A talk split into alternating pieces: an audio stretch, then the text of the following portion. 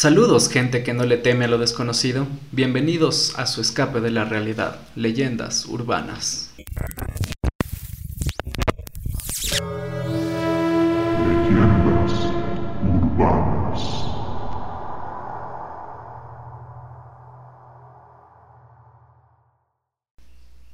Gente con gustos paranormales, yo soy David y les voy a guiar cada semana por este inframundo de leyendas y mitos desconocidos, donde le contaré a Nikki y a todos ustedes una leyenda diferente.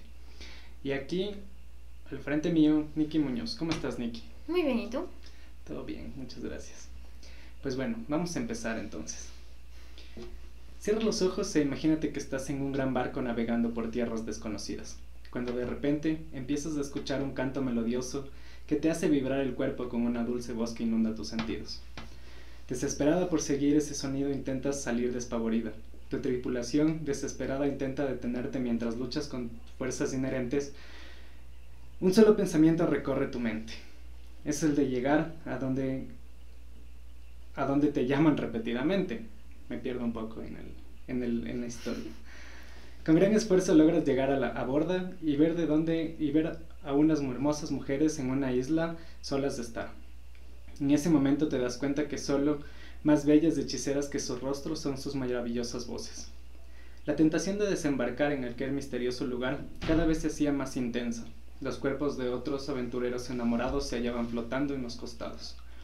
Las osamentas de los hombres asesinados era el único recuerdo de aquellos eh, desafortunados. Con la esperanza casi derrotada, con solo un valiente hombre la última oportunidad se ensaña, moldeando un pedazo de cera para cubrir los oídos de sus compañeros de travesía. Por un intento de salvaguardar la vida de su capitán, a un mártir lo amarraron con afán para que no sucumbiera al hechizo de las ahora llamadas sirenas. ¿Qué te pareció esa historia? No sé, me, me suena algo de un cuento. Algo que no pareciera real. ¿Sí? Ujú. Pues esta fue la primera vez que se escuchó de las sirenas. Fue la obra escrita por Homero en el canto 12 eh, de este considerado como un poema épico que se supone que fue compuesto más o menos por el siglo 8 antes de Cristo. Como contexto nada más, este libro habla acerca de las aventuras que tuvo que enfrentar Odiseo, o más conocido como Ulises, en su viaje de retorno a casa, luego de la tan famosa guerra de Troya. Este fue el libro de la Odisea. Ok. O se- sea, todo esto es en base a historias reales.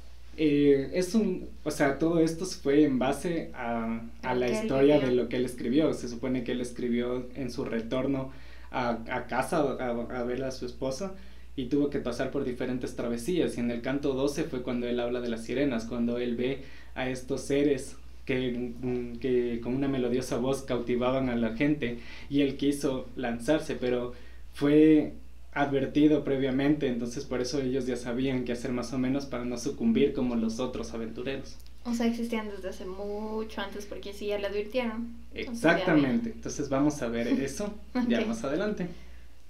Cuando éramos pequeños, las sirenas formaban parte de todo lo imaginario que nos mostraban esos lindos cuentos que nos contaban nuestros padres y profesores, o que leíamos de coloridos libros. ¿Y cómo eran las sirenas? ¿Cómo te imaginas a las sirenas que eran? Con cola de sirena, cabello largo, un rostro súper lindo. O sea, tal cual era la película de la sirenita. Pero también en Dinamarca hay una sirena y hay una historia de allá que no eran lo que pintan. Ya vamos a llegar a eso. Pues bellas, sonrientes, con un canto maravilloso, incluso daban ganas de conocerlas algún día. Sin embargo, la verdad es que las sirenas muchas veces no son como las retrata esa parte del arte. De hecho, el folclore mundial está repleto de relatos terroríficos que hacen que las historias de sirenas no sean aptas para niños. ¿Te atreves a conocer ese lado oscuro de las sirenas? Obviamente que sí, a mí me encanta. Perfecto. Entonces, en primer lugar, debemos hacer una diferencia entre lo que es una leyenda y un mito. ¿En qué crees que se diferencia? Algo que fue creado en base a alguna experiencia y lo otro es solamente imaginación. Casi, casi la acertaste. La leyenda puede ser definido como algo que se cuenta como sucedido o existente sin que no sea posible comprobarlo. En cambio, el mito es una realidad cultural excesivamente compleja que podemos interpretar con perspectivas múltiples y, y complementarias. En todo caso, lo que sí es seguro es que todo ha sido producto de la creación humana en el pasado legendario, en el que no es posible establecer una línea divisoria clara y tajante entre la realidad verosímil y la leyenda de carácter mitológico. Ok. Y ahora sí, entrando ya directamente en el tema, vamos a ver lo que son realmente las sirenas. ¿En este tiempo o en el pasado? Eh, vamos a ir viendo de a poco, vamos a ir mezclando entre el pasado, el presente, el futuro y todo un poco. Porque para el presente las sirenas, para los niños sobre todo, son hermosas, perfectas. En el pasado, en cambio, eran feas. Perfecto, No sé, ya, ya lo vamos a historias. descubrir. vamos a ver a continuación que las llamadas sirenas no siempre fueron como nos, no las imaginábamos. En sus inicios, y como vimos que fueron nombradas por primera vez por Ulises, es que las sirenas tienen una habilidad innata para el canto. El hecho es que esta cualidad en específico es más bien propia de los pájaros y no de los peces. Por lo que en un inicio las sirenas eran consideradas de forma física mitad mujer y mitad, Mitad pájaro. Exactamente, Sí lo había leído alguna vez. exacto. Pero cabe recalcar que no siempre se presentan con la fisionomía de un pájaro como tal, sino más bien eran consideradas doncellas aladas, de donde la cabeza y el busto eran de mujer y lo restante era de un pájaro. Este Ok. concepto físico de las sirenas se hizo que se pensara que habían nacido de las arpías, o que por lo menos se relacionan con ellas. ¿Sí sabes cuáles son las arpías? Sí. Las arpías que nos... Que nos mm, hay una que sale en Valkensi, Mm. Que sale así, tal cual como las. Por otro lado, en estudios realizados por Cajier y Martin, encontramos recogidas las dos formas que podrían tomar las sirenas. En ocasiones mitad mujer y mitad pescado, y en otras mitad mujer y mitad pájaro. Ellos nos dicen, y cito, Animalia sunt mortifera, qua a capiture uste u umbilicum figurim humanis sabent. Extremae vero partes usque ad peces volantim aventum figuram. ¿Qué significa eso? ¿Te cachas más o menos qué idioma es? Latín. Latín, exactamente. Y más o menos significa animales que son mortales desde la cabeza hasta el ombligo, tienen forma de hombre, las partes más extensas tienen una figura alada a sus pies. Ah. Y así es como les describieron estos dos autores a las sirenas. Y de aquí empieza un poco a volverse muy loco todo. Sí, de por sí ya es loco, peor, o sea. Bueno, sí. Ajá. ya te escucho. Dice, asimismo aquí nos hablan de la musicalidad, su rasgo más característico, y de cómo desgarran los cuerpos de los navegantes atraídos por su canto, para devorarlos poco a poco una vez, una vez dormidos. Cajier apunta que Asia habría sido la primera en haber asignado la cola de pez a las sirenas, aunque si nos vamos a la antigüedad clásica, la configuración verdadera que se les apodera a las sirenas es de las, es de las mujeres aladas. Sin embargo, U- Urinome, madre de las, de las gracias, según el testimonio de las Pausanias, en Pausanias 8, se le adopta a las sirenas como una híbrida mitad mujer, mitad pez, y es así como desde el siglo IV hasta ahora se les considera la sirena como una divinidad marina, convirtiéndola en un símbolo de una mujer seductora. Entonces, si nos ponemos a pensar un poco, desde el siglo IV para acá es que se le empieza a dar a la, a la sirena como, como una forma híbrida de mitad mujer, mitad pez. Pero antes del siglo IV, desde Homero, que era por el siglo VIII antes de Cristo, empieza, era esta mujer alada, esta mujer mitad pez, mitad, mitad pez, mitad mujer, mitad pájaro. Exacto. Pero sí he escuchado de que eran, o sea, eran mitad pájaro y mitad pez, porque tenían la cabeza, eh, tenían la cabeza con, con el- la forma del pájaro, con pico y todo, y solo tenían la cola de pez. No. Solo existen dos tipos de sirenas. Las que son mitad mujer y mitad pájaro, Ujú. las mujeres aladas, y mitad mujer y mitad pez, que es lo que conocemos ahora. Y ya te voy a explicar de dónde viene eso. ok. A las sirenas se las asocia muchas veces con divinidades, tales como las musas, las nereidas y en menor medida con los tritones. Hay una cosa full loca que encontré que dice que en realidad las sirenas eran hombres barbudos. Sí, sí he escuchado Que eso. loquísimo. Sí. Ajá.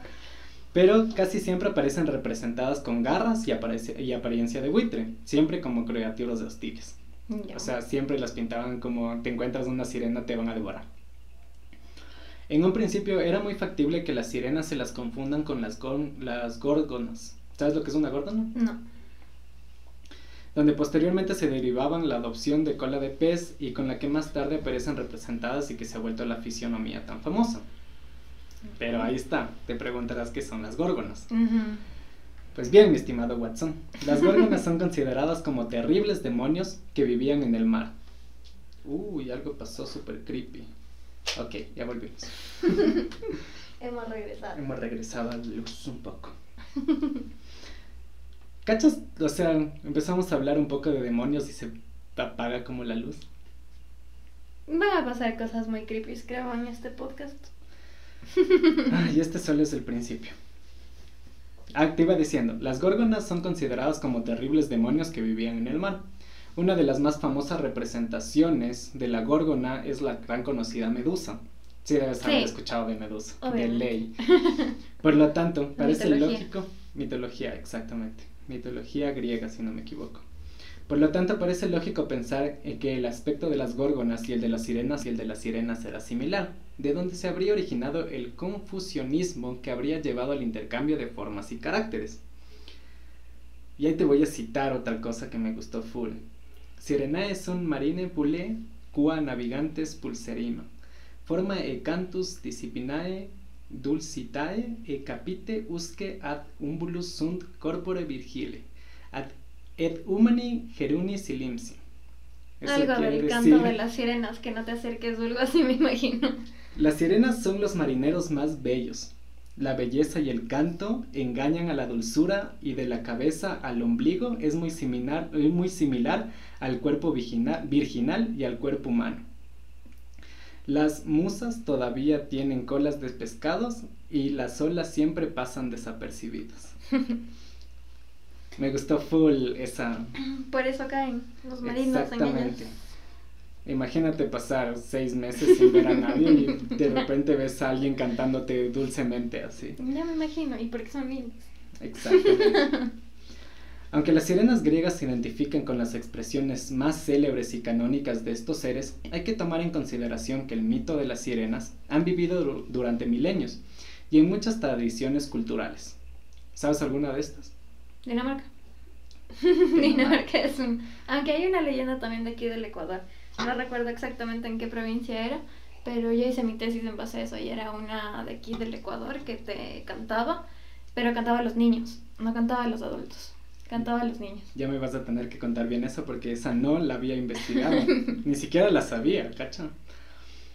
Los babilonios daban culto a un dios pez llamado Oanes, que se representaba como una deidad benéfica con cuerpo humano y cola de pez. Asimismo, los fenicios adoraron a la diosa Atargatis, de aspecto similar, pero íntimamente relacionada a la atracción sexual, la perversidad y la muerte, básicamente como lo que conocemos de las sirenas modernas. Pese a su innegable universalidad, ningún acercamiento a estos mágicos seres pueden olvidar la tradición griega, que acuñó de forma indeble algunos de los rasgos con que han, sido- eh, han seguido siendo imaginadas y representadas las sirenas durante milenios. En su ausencia no está del todo clara, bueno, su ascendencia, perdón, no está del todo clara. Algunos mitos nos dicen que son hijas de Melponene, es la musa de la tragedia, y de Aquelo, que es el dios del río. Sin embargo, otras versiones las hacen hijas de Aquelo y de Esterope, es la musa de la poesía y de la danza. Lo que sí tenemos, lo que sí tenemos claro es que son hijas del mismo padre. Algo bien interesante que encontré es que en algunas versiones de Liban, Li- Libanio, las sirenas nacieron de tres gotas de sangre que derramó Aquelo cuando Heracles, o mejor conocido como Hércules, cortó a nuestro dios del río uno de sus cuernos, de uno de sus cuernos. Ok, qué denso. Ajá. Si queremos, si queremos adentrarnos más dentro del mito de las sirenas, para conocer un poco más acerca de cómo fue sus inicios, no podemos pasar por alto el mito de Persefone. ¿Sabes cuál es el mito de Persefone? Ay, hace años lo leí, pero no, ya no me acuerdo. Hubo una época que estaba muy clavada en todo eso de la mitología y todos los dioses, pero ya ahorita no me acuerdo. Solo lo básico.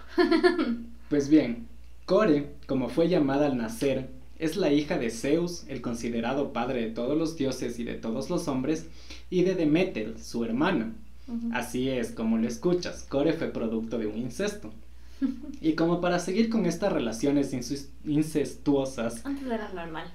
su tío Hades, más conocido como el dios del inframundo, se enamoró de ella y simplemente decidió que era buena idea raptarla. Así que un día la joven y bella doncella se encontraba recogiendo flores en compañía de sus buenas amigas las ninfas y hermanas de padre.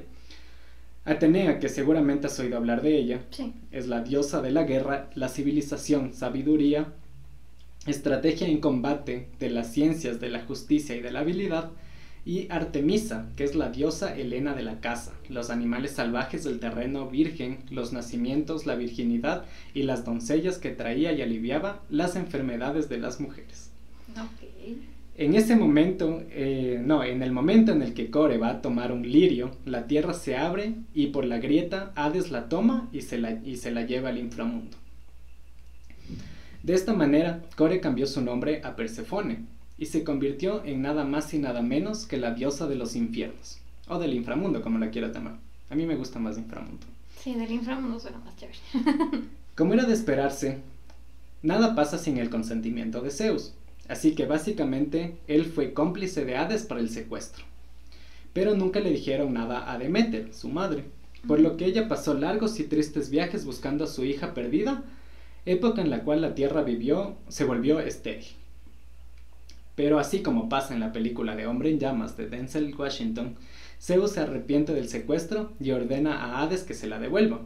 Pero claro, las cosas no iban a ser tan fáciles como que me arrepiento y toma a tu hija de nuevo. No, la no, vida no. es fácil. Esto no era posible, debido a que Persefone había comido un grano de granada mientras estuvo en el inframundo. No se sabe bien si acierta si fue por voluntad propia o tentada por Hades, eh, algo así como Eva cuando come la manzana tentada por la serpiente en el paraíso. Pero esa es otra historia a la cual ya llegaremos. El problema aquí es que cualquiera que coma el producto del tártaro, ¿sabes lo que significa tártaro? No. Ya te lo digo. Tártaro es un sitio tormentoso de eterno sufrimiento, más conocido como el infierno cristiano. Ok. Quedará encadenado a él para siempre. Pero Zeus, siendo Zeus, intentó suavizar la situación y dispuso que una parte del año Persefone pase con Hades en los confines de la tierra y la otra parte con su madre siempre y cuando ella cumpla la función de germinar la tierra y básicamente vuelva al Olimpo junto a Zeus. Claro, la peor parte se la llevaron las sirenas, ya que eran consideradas compañeras de juego de la aún, aún entonces Core. Unas versiones nos dicen que fueron las mismas sirenas que en un intento desesperado por rescatar a su compañera, decidieron transformarse en pájaros, pero no tuvieron mucha suerte. En cambio, otras versiones nos dicen que fue la misma Demeter, enfurecida y loca de ira, quien las castigó severamente por no haber podido hacer nada por evitar que raptasen a su hija, convirtiéndolas en criaturas mitad ave, mitad mujer, haciendo los cambios en la fisionomía de las sirenas tal y como hablamos al principio. Ahora bien, hablemos un poco acerca de los cuentos que existen alrededor de las sirenas. Y no podemos adentrarnos a ese, a ese terreno si no hablamos primero de la gran maldición que tienen las mismas. ¿Has escuchado alguna maldición de las sirenas? No. O sea, si les escuchas, te emboban y te matan.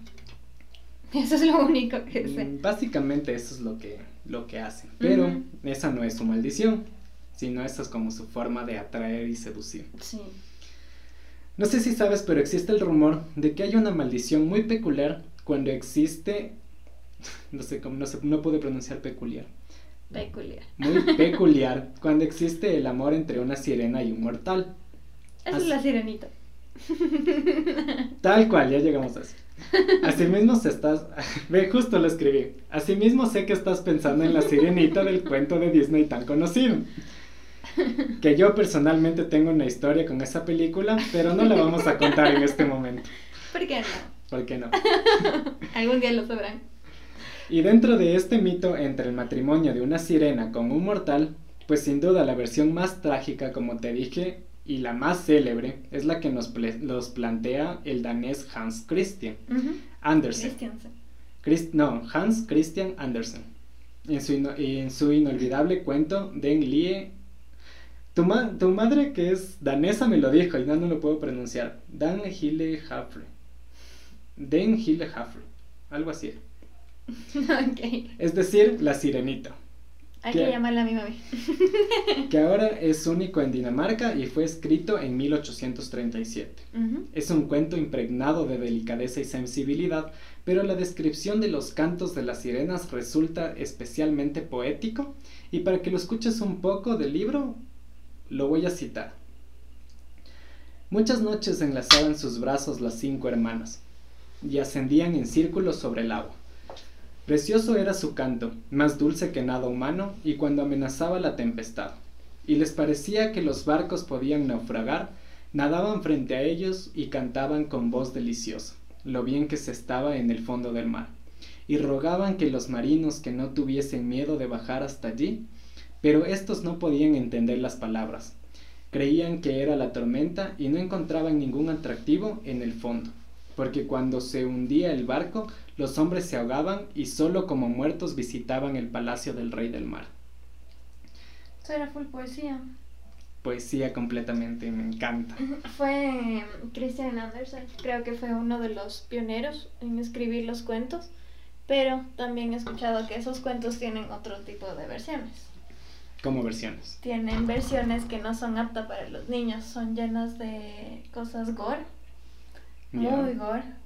Eh, ya voy a investigar de eso y te, te voy a pasar, porque sí hay muchos libros que están prohibidos acerca de las versiones densas de esas historias. Normalmente he escuchado que los cuentos de Disney vienen de Sí. versiones super creepy. Sí, son muy, muy, muy, muy densas. Algún rato hago un capítulo sobre versiones de Disney, versiones de cuentos de Disney. Y es aquí donde nos cuenta la muerte de una hermosa sirenita, enamorada del joven marinero y decidida a sacrific- sacrificarse a sí misma antes que dar muerte a su amado, que al fin y al cabo era el único modo de salvarse a ella misma.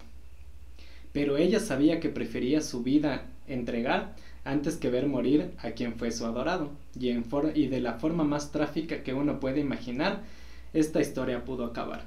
Y cito. La sirenita alzó el tapiz de púrpura que cubría la tienda y vio a la encantadora novia dormir con la cabeza sobre el pecho del príncipe e inclinándose le besó la hermosa frente. Miró el cielo donde la aurora se hacía cada vez más clara y miró el afilado cuchillo y fijó de nuevo los ojos en el príncipe, quien en sueños pronunciaba el nombre de su novia. Solo ella ocupaba sus pensamientos, y el puñal tembló en la mano de la sirenita. Pero entonces lo arrojó de sí misma a las olas, que brillaron enrojecidas allí donde cayó. Pero si desprendiese gotas de sangre en el agua, como si desprendiese gotas de sangre en el agua. Una vez más miró con ojos de agonía al príncipe, se arrojó del barco al mar y sintió cómo su cuerpo se convertía en espuma. Este es el verdadero cuento de la famosa sirenita de Andersen. Es tan famosa como su representación escultórica a orillas del mar de la ciudad de Copenhague. Copenhague. Copenhague. Eso es una estafa. ¿Por qué? Porque uno piensa que la sirenita es enorme, o sea, es una escultura enorme. Yo crecí con una figura de mi mami de más o menos unos 10 centímetros de la sirenita, la que está allá, la escultura, la propia. Hasta que pude ir a Dinamarca y yo me imaginaba tremenda escultura gigante. Eh, nos demoramos porque nosotros estábamos en August y teníamos que ir de August a Copenhague. Y fue la emoción, voy a ver la sirenita, voy a ver la sirenita y llegué y es una estatua de un metro. Mide un metro. Ya. Y hay full gente para ver eso, ¿no? Es o sea, tú te imaginabas Súper grande. como la estatua de Tritón, más o Sí. menos, que hay en el mar, que Sí. es de 10 metros, 13 Algo metros. así. O sea, si hubiera sido de 5 metros hubiera dicho, wow, así, hermosazo, porque Copenhague es hermoso. Y la emoción era, "Y voy a ir a ver a la sirenita. Y no, toma tu estatua de, de un De un metro. es, bonita. Es bonita, no te niego, pero sí pensé que era más grande. Este cuento inspiró a uno de los mayores escritores de Latinoamérica, el uruguayo Mario Benedetti, a escribir su cuento La, Sireni- La Sirena Viuda. Hay una historia, creo, que aún es más trágica que esta eh, recreación de amor entre una sirena y un mortal, y creo que aún más oscura que la que mencionamos anteriormente, pero sin ninguna duda no es tan famoso. Y es la del escritor belga Maurice Maeterlinck, quien en su obra Pelleas et Emilisande escrita en 1892, nos cuenta cómo una joven sirena rescatada a la orilla del mar acaba casándose con quien la rescató, Golaut. Sin embargo, ella de quien realmente está enamorada es del hermano menor de su esposo, Pelleas, quien también correspondía a ese amor. Una vez, que aquella una vez en aquella misma orilla, aquellos amantes son, son sorprendidos por un furioso Golaut, quien en un arrebato de celos mata a su hermano Pelleas con sus propias manos. Melisandre, en cambio, nuestra sirena, queda embarazada en ese encuentro. Sin embargo, durante el parto de una niña, muere enseguida. Estos solo, eh, solo son algunos ejemplos de obras literarias donde se han visto envueltas las sirenas. Pero hay algo aún más oscuro, sin duda alguna, mantiene el misterio de las sirenas después de tantos siglos y esto es los relatos orales transmitidos de generación en generación, de padres a hijos, de viejos a jóvenes, acerca de estos seres que no solo poblaron, poblaron las imaginaciones y las creencias de los griegos, de los romanos, de los hombres y mujeres de la Edad Media, sino que siguen poblando hasta el día de hoy la de muchos hombres y mujeres que creen en ellas como actores no de sueños e imaginaciones, sino de sus propias historias personales, familiares y locales. ¿Tienes tú alguna...? no me ha tocado historias así personales, pero cuando me tocó hacer la investigación de mi tesis, porque yo hice de leyendas ecuatorianas, eh, me tocó investigar un montón, pasé leyendo un montón de libros y encontré libros, pero sin embargo no había una persona que me diga, sí, o sea, yo vi a una sirena o yo le escuché porque, o sea, si ya le ves una sirena, obviamente estás muerto. Ya. Pero no, no, no tuve la oportunidad de que alguien me cuente, pero eh, de otras leyendas sí me han contado personalmente cosas del duende, del tesoro, cosas así, y hay un montón, mm. un montón. Eso, eso, el duende para mí es la cosa más heavy que puede haber en el mundo. Son hermosos. Y ya llegaremos a una, una leyenda del duende y... ya Solo con escucharlo ya me, ya me siento raro. Está bien. Hay que hacerlo. Sí, de ley lo vamos a hacer. Eh, ¿Dónde me quedé? Esta historia nos relata, nos la relata una mujer del Rincón de la Victoria en Málaga, donde lo mítico y lo, histórico están tan íntimamente entrelazados como lo reflejan estas palabras y cito. Sí que contaba, sí que, sí que se contaba de las sirenas y decían que venían por la noche. Eso sí me acuerdo. Mi abuela, que nos contaba de que, en la cuesta del cantar, a la salida del pueblo, que estaban las sirenas, que se llevan a los hombres. Los hombres guapos tenían que tener mucho cuidado, porque se los llevaban las sirenas. Ay que sí se venían los muchachillos de otro, de un pueblo a otro, no sabes, en bicicleta, e iban. Y bueno, lo que se venían de la, de la cala, que ahora lo han reunido todo, pues todo lo que se veía de la cala del rincón, por la cuesta del cantar, había una cruz allí. Dicen que habían, dicen que habían matado a un moro, y estaba la cruz. Y íbamos a ver a la reina mora, porque están, están las torres de los moros, las torres esas que hacían los moros. Entonces, claro, había una ventana así y otra ventana, y cae enfrente de otra. Entonces, las piedras hacían que se veía una cara y decíamos que era la reina mora con el, con el pelo colgando. Y entonces decían que los hombres guapos se los llevaban las sirenas, porque como debajo estaba el mar, que se los llevaban las sirenas. Y eh, apareció uno que después decían, decían que si había visto un alijo, no sabes se había tirado a cogerlo, un alijo de tabaco, que era cuando aquello, no, y que se había tirado a cogerlo, y que se le había roto un botón de unos calzoncillos largos que llevaba puestos, y que se le había caído el pantalón, y que se había caído y se había ahogado, y decían que habían sido las sirenas que se le habían llevado. La Guardia Civil decía que no, que habían sido, que había sido que había ido a coger un alijo de tabaco. O sea, puede ser más que seguro que se quedó ahogado por intentar coger eso, pero...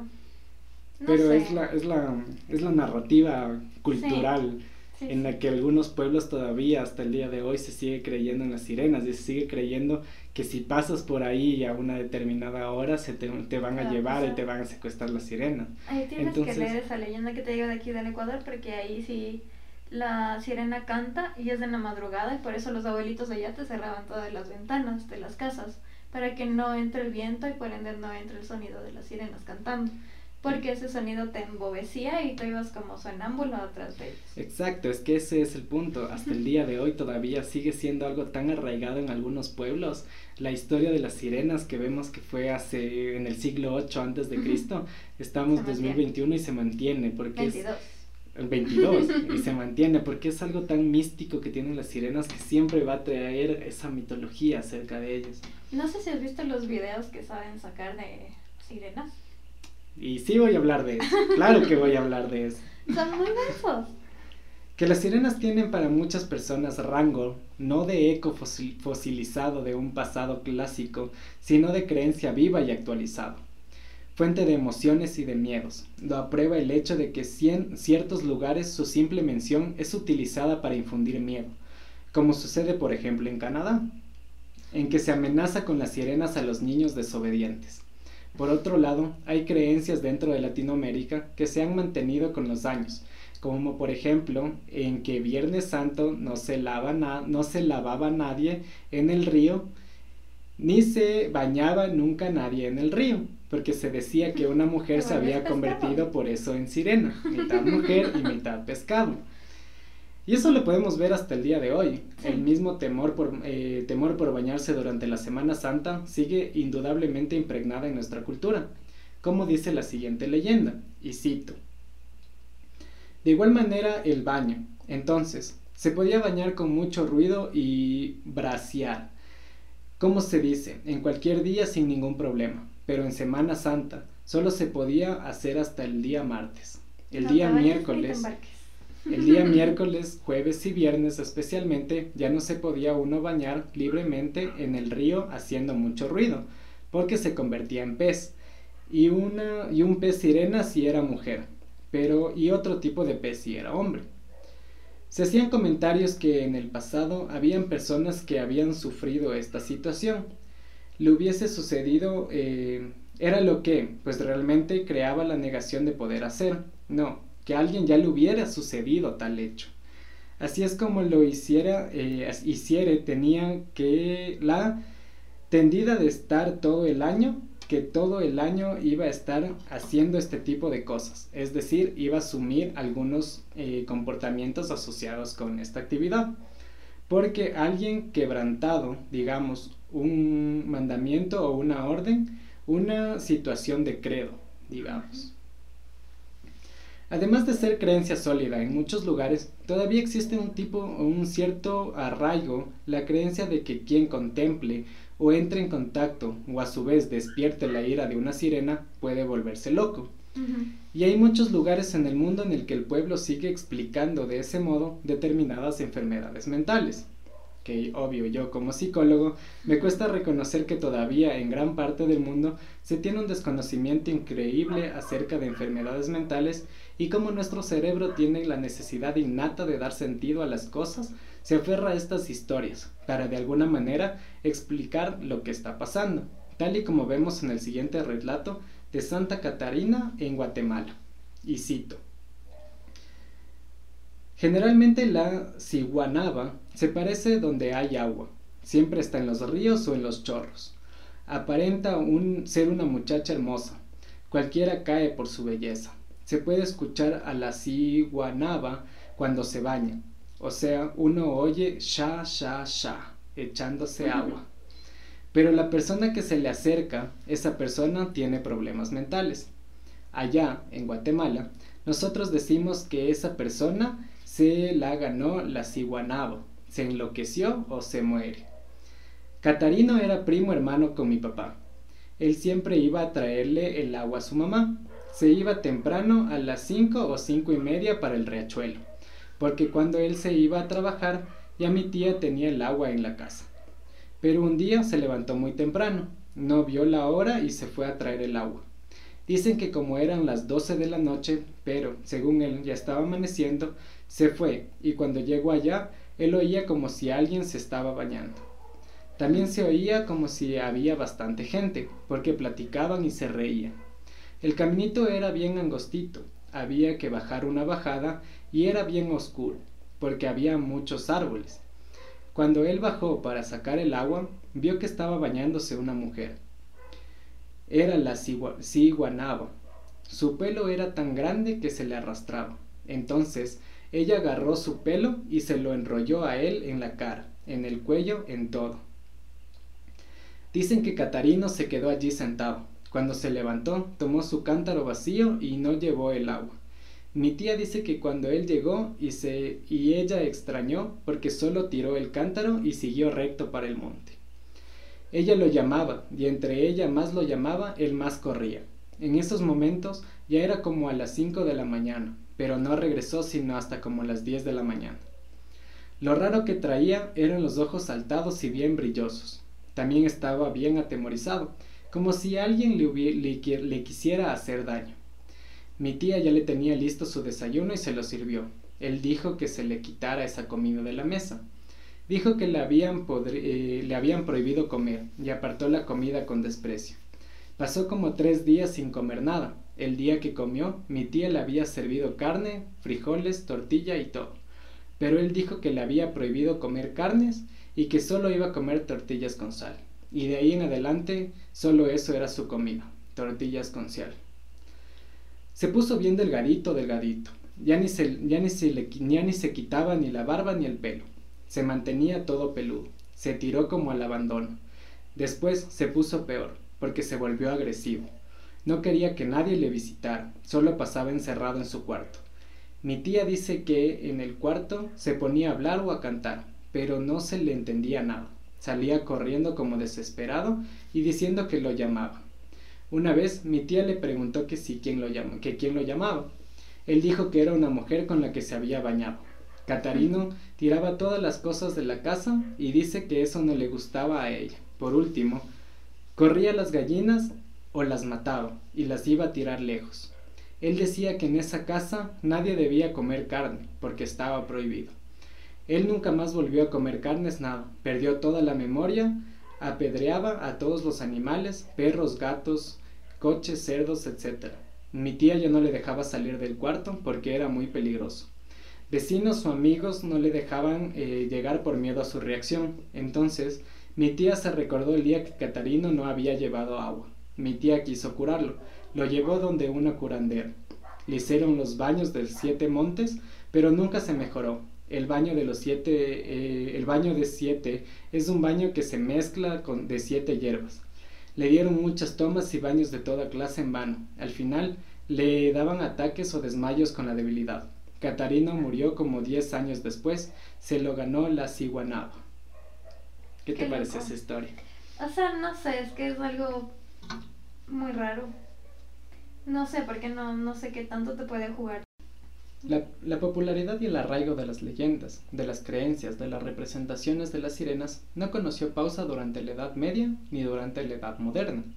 Es más, su creencia eh, llegó a admitirse como algo obvio y natural en el confuso cristianismo occidente medieval. Y es como de costumbre dentro del cristianismo que a todas las quieren volver santas, y es ahí donde se genera nuestra última leyenda. Y cito, una de las leyendas se localiza en torno al año 558, en el que unos pescadores de Besfaf, Lund, Irlanda, habrían apresado una sirena con cola de salmón, que se llamaba Libán, hija de Oachito. Según la tradición, la sirena habría sido exhibida en una pecera durante más de 300 años, hasta que unos monjes que se compadecieron de ella la bautizaron. Muy poco después, la sirena murió, y el pueblo la convirtió en una especie de santa a la que se conoció como Santa Murgen, y se atribuyó numerosos milagros. Las crónicas y libros de viajes medievales de toda Europa están llenos de historias de sirenas y que se contaba, por ejemplo, la de la expedición de cruzados ingleses, que fue desviada hacia las costas austrianas por una tempestad en 1147. oyó nítidamente las voces, los gritos y las risas de las sirenas. También fue muy célebre el caso de la sirena de Harlem, que fue encontrada por unos muchachos varada en un dique hacia el año 1403. Según la- las crónicas de la época, aunque nunca aprendió a hablar, sí pudo aprender a hilar y a respetar, a respetar la cruz, hasta que murió en su pecera al cabo de 17 años. Pobrecita. Otras leyendas dicen que en 1658 fueron encontradas más sirenas en la desembocadura del río Dee, en Escocia. En 1728, el gobernador británico de las Islas Molucas aseguró que había visto como algunos marineros de la costa de Borneo habían atrapado una sirena que se negó a comer y murió. En consecuencia, al cabo de cuatro días. En el año 1869, varios marineros aseguraron que habían contemplado una sirena en la costa de las, de las Islas Bahamas, que se habían comido las naranjas que la arrojaron, y que resistió con éxito a todos sus intentos por atraparla. En 1755, el escritor francés Benoit de Mély publicó un tratado sobre las sirenas que demostraba la vigencia de sus leyendas en todo el mundo, incluidas África, Asia y América. En África. Sí, exactamente en África también. Qué raro. ¿Qué te pareció esta historia de cómo los cristianos hacen, quieren hacer santos a todo el mundo eh? y, a- y hasta aprendieron a respetar la cruz cristiana? O sea, me da pena porque son seres de mar, deberían ser libres. Pero ya a la iglesia y a todas las religiones en sí les encanta tener algo o alguien a quien idealizar y basarse en eso. Eh, más que idealizar, pienso que es eh, demonizar. Mm, ¿Por qué demonizar? Demonizar porque... O sea, porque tienen que... eh, primero sí, idealizarles porque trataron de ser una sirena santa, que me parece algo absurdo. Y luego tienen que darle una explicación de por qué las temen. Entonces ahí las van a demonizar. Y eso es lo que vamos a ver. Ok. Y como todo lo bueno se acaba, vamos a finalizar hablando un poco acerca de los acercamientos con... No. Sí. ¿Con qué? Dale. Ah, y como todo lo bueno se acaba, vamos a finalizar hablando un poco acerca de los acercamientos con sirenas más famosos que han inundado Internet. Ay, En- full, full. Yo paso viendo TikTok y hay mil cosas de sirenas. Exactamente, sí.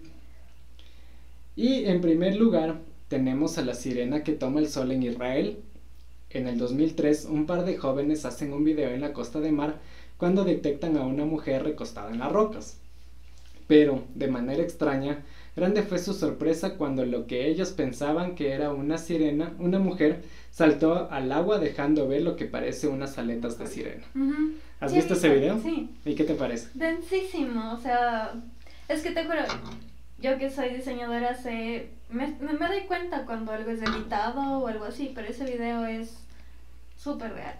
O sea, es que se nota cuando te- se lanza y todo y se le mueve la cola y se ve el aleteo. Entonces sí se ve eso. Pero ahí también pienso porque he, he visto también que en Estados Unidos venden las colas de sirena Mm. para los shows. Entonces hay sirenas en los acuarios, pero son personas vestidas, disfrazadas. Pero, o sea, si tú, si ustedes no han visto el video, les recomiendo que lo vean, porque se ve claramente que está en unas rocas, en un, en un mar donde, o sea, No hay nada. Nada más que no hay nada, aparte está como el, o sea, Es es, como un, un es un lugar como es un, exacto, como un risco, en el que están las montañas, están unas rocas y las olas chocan contra los riscos. Ujú, sí, O sí, sea, está. y si una mujer se mete ahí, obviamente les va en el, en el- porque, es- o sea, se ve claramente que está súper fuerte las olas. Ujú. Entonces es súper heavy ver así como cómo se mueve y se hunde. Porque se ve clarito cómo se hunde y se Ah. mete de una. Desaparece fácilmente así. Súper heavy.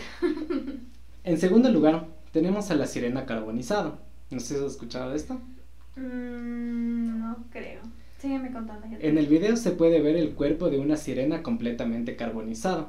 El video es muy explícito y se ve como todo el cuerpo de la sirena queda como si hubiese sido petrificada con el sol después de tomar un descanso en la noche. Su cabello se ve completamente normal, pero tiene una expresión escalofriante. No he visto eso. Tengo Es que ver. clarito como un man está caminando y encuentra a una sirena como que ha estado acostado, o sea, en la noche salió y como cuando empezó a salir el sol intentó Sí. arrastrarse para llegar al mar y se le ve como en esa pose como arrastrándose Ujú. y con la expresión así como de dolor y está completamente carbonizada, pero el, el cabello está normal. O sea, como el cabello normal, pero ella se le ve que está completamente carbonizada y con una expresión de dolor. Eso me Brutal. suena a, a Medusa. Eh, sí, pero Medusa no tenía tanto problema con el sol. No, pero ponte ahí la sirena, sí. Pero no sé, porque, o sea. Pero hay una, es que es, es raro porque, eh, por ejemplo, en esta sirena, la primera que hablamos, ella estaba tomando el sol. El sol, ajá. Por eso te digo, no me coincide tanto. O sea, Entonces es debe raro. haber algún otro factor que le hizo eso. Exacto, pero eso no lo sabemos. Ok, tengo que ver ese video, ese no he visto. Sí. En tercer lugar se encuentra el cadáver de la sirena. ¿Has visto ese? Creo que sí es. Un joven británico se la encontró descompuesta a la orilla del mar Gretham. La cola intacta, sin embargo, la parte superior pareciera que estuviera ya algún tiempo ahí descomponiéndose. Sí, lo sí has visto? Ese sí he visto.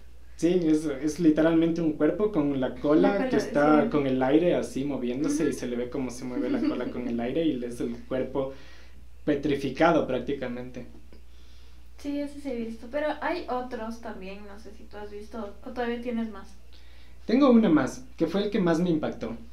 Y fue el documental de Discovery en su canal Animal Planet. Un documental y testimonio de científicos hablando sobre encuentros y pruebas de sirenas que muestra videos muy impactantes sobre la existencia de estos seres mitológicos. Lo cual causó un revuelo a nivel mundial, tanto fue así que el Servicio Nacional de Estados Unidos tuvo que salir a hablar diciendo que no existe un programa científico de investigación sobre sirenas y obligaron al, al canal a decir que esto fue falso. Y después de haber escuchado No, tantas teorías conspirativas sobre gobiernos ocultando cosas, solo me hace pensar que es más probable que sí exista. De ley existen. O sea, yo he visto full videos, aparte de, de los que ya te dije que sí he visto. Pero hay otros en donde se ve, o sea, ves las colas de las sirenas y todo eso, pero sus rostros son calavéricos. O sea, no son rostros bonitos, Ajá. son calaveras. Y esos, hay full videos, ya te digo, a mí en TikTok me aparecen un montón de esos. Y son videos grabados de celular. Entonces, no sé si alguien es muy bueno editando o, o les da el tiempo para hacer toda la, la producción de todo, todo ese FX Makeup, pero sí es heavy, o sea, parece súper real y todo. Y yo, en mi parecer, no considero que las sirenas sean hermosas, solamente su canto, pero su físico no es bonito. O sea, su cara no debe ser nada bonita. Están bajo el agua todo el tiempo. O sea, yo tengo una teoría de que las sirenas pueden cambiar su figura. Mutar. No, no mutar, cambiar su figura a voluntad. ¿Me entiendes? Pueden ser muy No, pueden de ser muy hermosas cuando tú las ves y cuando se acercan y cuando te acercas convertirse en seres demoníacos y comerte. Mm, ¿Cachas? Sí, puede ser. O sea, siento que son que son así, o sea, son transmutables. Entonces, sí, puede ser. es que vi este video de los que vi porque se ve claramente cómo están dos personas yendo en un submarino. Bueno, no es un submarino, es un Ay, creo que es sí una visto nave, ese. es una nave de investigación científica, pero que iba creo que a 300 metros bajo el agua. Creo que sí he visto Y ellos están yendo así como fu, fu, fu, fu, todo oscuro así, cuando ¡pum! sí. Una mano brutal, así se ve claramente Sí. como una mano les pone en la ventana y se ve una mano humana y es como what Sí, the fuck, o sea, ¿cómo tú ves eh, una mano humana en una presión de 300 kilómetros bajo la tierra? O sea, no, bueno, no son 300 kilómetros, estoy exagerando, pero a una profundidad súper fuerte, en donde la presión es súper fuerte y que tienes que ir No con, con traje. traje especial. Es que el, el traje de buzo ya ni siquiera funciona. No funciona ahí. Tienes que entrar con un eh, como submarino, pero Ujú. para dos personas que es de investigación, por la presión y la fuerza del agua. Entonces, ¿cómo puedes? Y se ve claramente la expresión de miedo en los investigadores y cómo ellos dicen, what the ¿cómo fuck, ¿qué fue esto? eso? Exacto. Son es- cosas que no tienen explicación. Y o sea, a la vez siento que está bien que no tengan explicación porque el ser humano con todo lo que quiere investigar lo termina arruinando. Entonces sí siento que son especies, creo que tú sí debes saber que el mar, todo lo que está en el mar, solo lo hemos descubierto un 10%, si no me equivoco. Eh, está explorado el 5%, de 5%. todo el, de todo el, El el mar. mar como conocemos, Ya, de los entonces, océanos como conocemos. Debe haber un millón de especies ahí que no tenemos ni idea que existen. Debe haber un millón de cosas que no tenemos Ajá. ni idea de que existen. Entonces está bien que les dejen vivir en paz si es que existen. O sea, eso también me voy un poco porque si no existieran, ¿por qué se mantiene tanto el mito hasta hoy? Son, ¿cuántos siglos? Son Diferentes como culturas. 20 siglos que ha pasado, que todavía más, porque desde el o- 8 antes de Cristo al 2022 son como 28, 30 siglos. Sí, o sea, aparte de eso son diferentes culturas y todo que se han mantenido, porque si tú preguntas a las personas de mayor edad, te van a contar las historias que contaron sus, sus abuelos, sus papás, y las, las leyendas por lo general van, van pasando de generación en generación y se van modificando, que es lo que ha pasado aquí con las leyendas ecuatorianas. O sea, igual hay, hay leyendas, por ejemplo, el de la dama tapada, hay aquí, hay en México, hay en Venezuela, y todas son diferentes. El de la llorona, Pero también tienes muchas todas son versiones. diferentes. Pero esta es una, es una leyenda mundial en la que todos coinciden en algo. Y eso debe ser por algo, mi querido Watson. Sí, debe ser por algo. Yo sí creo que existen. Algún día quisiera ver una sirena real. Aunque voy a morir del miedo, pero va a ser chévere. Yo también, pero con las, la, las, las cosas de cera que, que le pusieron a Ulises en, en la Odisea.